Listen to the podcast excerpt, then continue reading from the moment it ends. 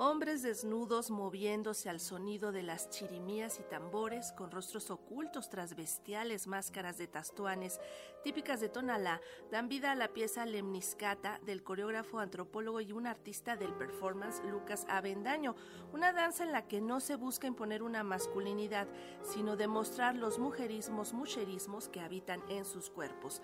Para conversar más acerca de esta propuesta que tendrá su estreno mundial el 8 de julio a las 21 horas, en el conjunto Santander de Artes Escénicas en Jalisco. Saludamos a Eleno Guzmán, él es productor, gestor y promotor escénico. Buenos días, Eleno, ¿cómo estás? Hola, buenos días. Contento aquí de estar con ustedes. Muchas gracias por el espacio. Gracias a ti por estar con nosotros. Pues vamos a empezar por el principio. ¿Qué es Lemniscata y en qué se inspira, qué evoca este ejercicio escénico? Claro que sí. Lemniscata es, eh, bueno, significa infinito y es el nombre que decidió Lucas Avendaño director de esta propuesta, ponerle después de una derivación simbólica. Lucas es, antropólogo y entonces tiene una habilidad eh, nata, o bueno, estudiada en algún sentido, de, desdoblar símbolos. Leviscata es una coreografía sentida, dice Lucas, para 14 bailarines hombres y una performer mujer. Eh, es una obra que, como ya lo mencionaste, aborda el tema de los eh, les llama Lucas. Resulta que estando en el estado de Jalisco, descubrió un, tanto escondidos una serie de símbolos enunciados desde lo femenino, pero que no son tan conocidos, digamos, eh, a nivel popular, a nivel sociedad. Eh, entonces lo que hace Lucas fue hilvanarlos eh, metafóricamente, simbólicamente, y a partir de ahí construir una coreografía a través de, de 14 cuerpos masculinos. La pieza eh, aborda, se aborda desde la desnudez del cuerpo masculino, justo acercándolo a cualidades como la ternura, eh, la vulnerabilidad, lo cual lleva justo el cuerpo eh, masculino hacia una, un lugar mucho más femenino que, a otros espacios. Entonces, a grandes rasgos, Lemniscate es eso, una coreografía que aborda este tema desde lo masculino.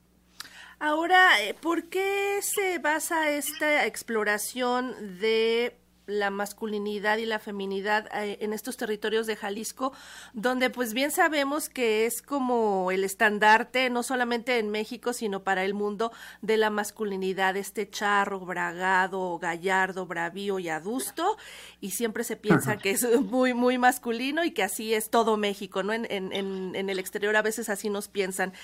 ¿Qué fue lo que se encontró eh, pues este antropólogo Lucas Avendaño en su paso por Jalisco y cómo lo transforma a un, a un ejercicio escénico coreográfico como este?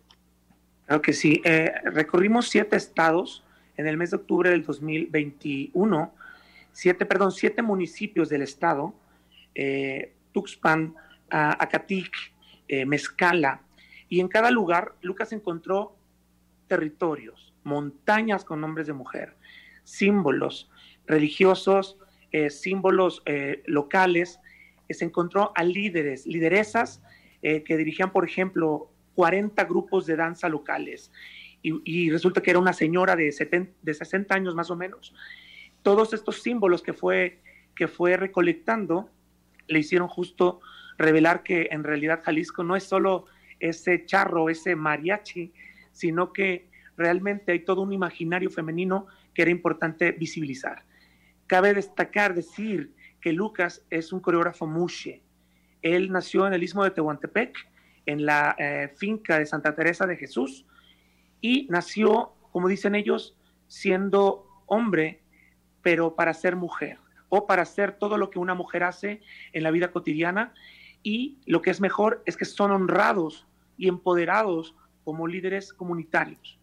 Entonces, Lucas, digamos, habita esa dualidad que sabe ver eh, en los símbolos de, nuestras sociedades y en este caso, eh, como, como preguntas, acompañado de dos dramaturgistas que le fueron acompañando en este encuentro de símbolos para articularlo. Y entonces literal cada, cada movimiento, cada secuencia, cada estructura, digamos, en el espacio corresponde a un símbolo encontrado o a un símbolo desbordado.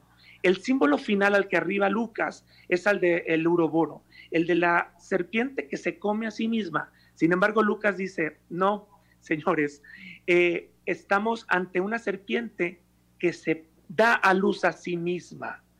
Entonces, arribó a una, a una frase que también enuncia que es el origen del el surgimiento del origen del todo. Y justo piensa que es esto es posible con una madre, porque una madre se puede preñar a sí misma. Y dice Lucas, justo porque puede ser preñada por sus propios hijos.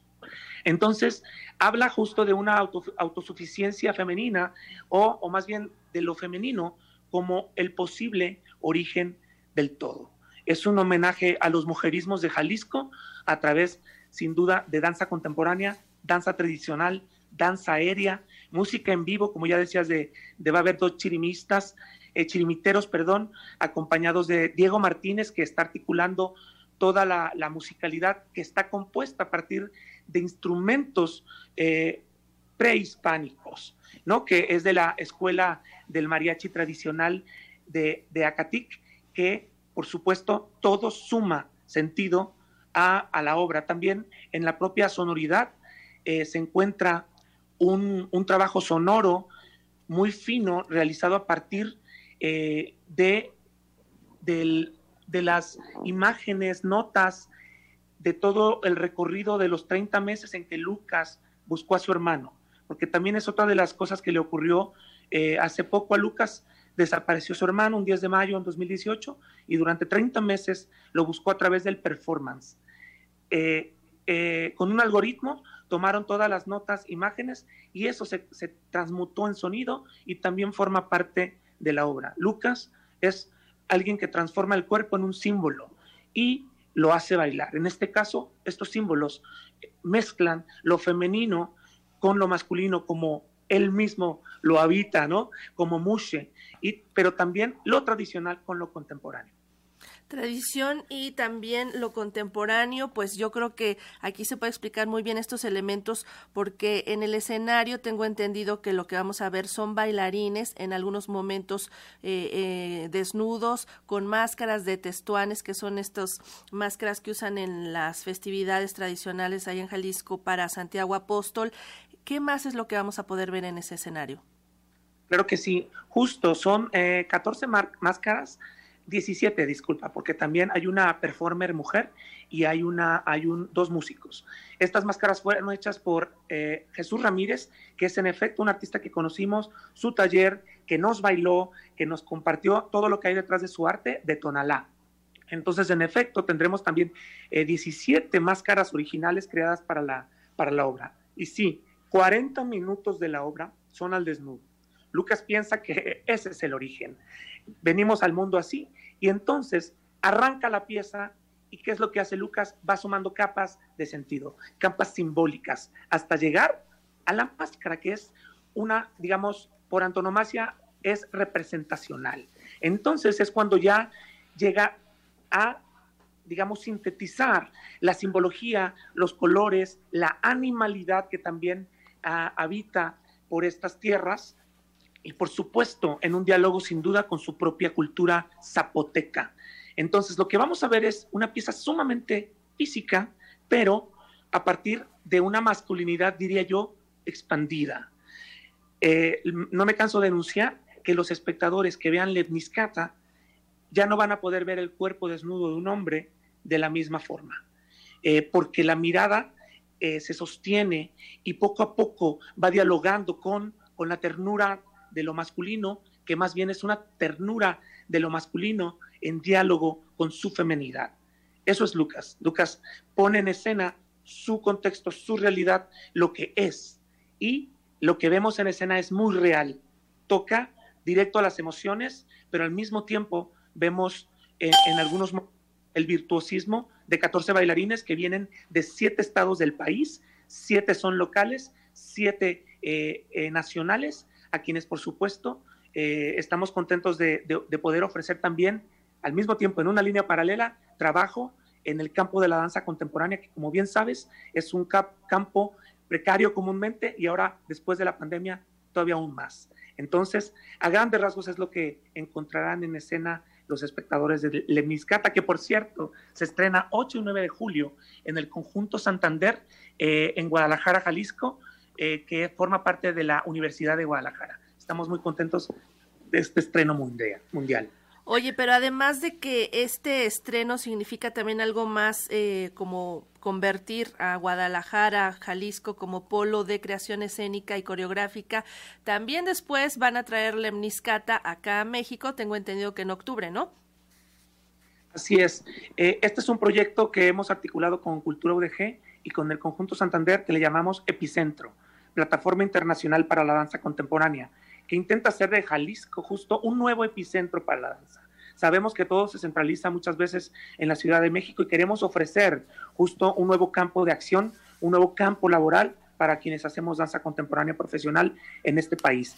Y en efecto, eh, bueno, cabe destacar también que vamos a, Ciudad de México, sí, no queremos todavía decir las fechas porque quisiéramos tener algunas personas que pudieran acercarse a ver el estreno mundial, eh, que de hecho ya sé de algunos que tienen su boleto, estaremos en, en, eh, en, la sala Covarrubias de la UNAM ah. en el mes de octubre. Lo dejaremos por allí.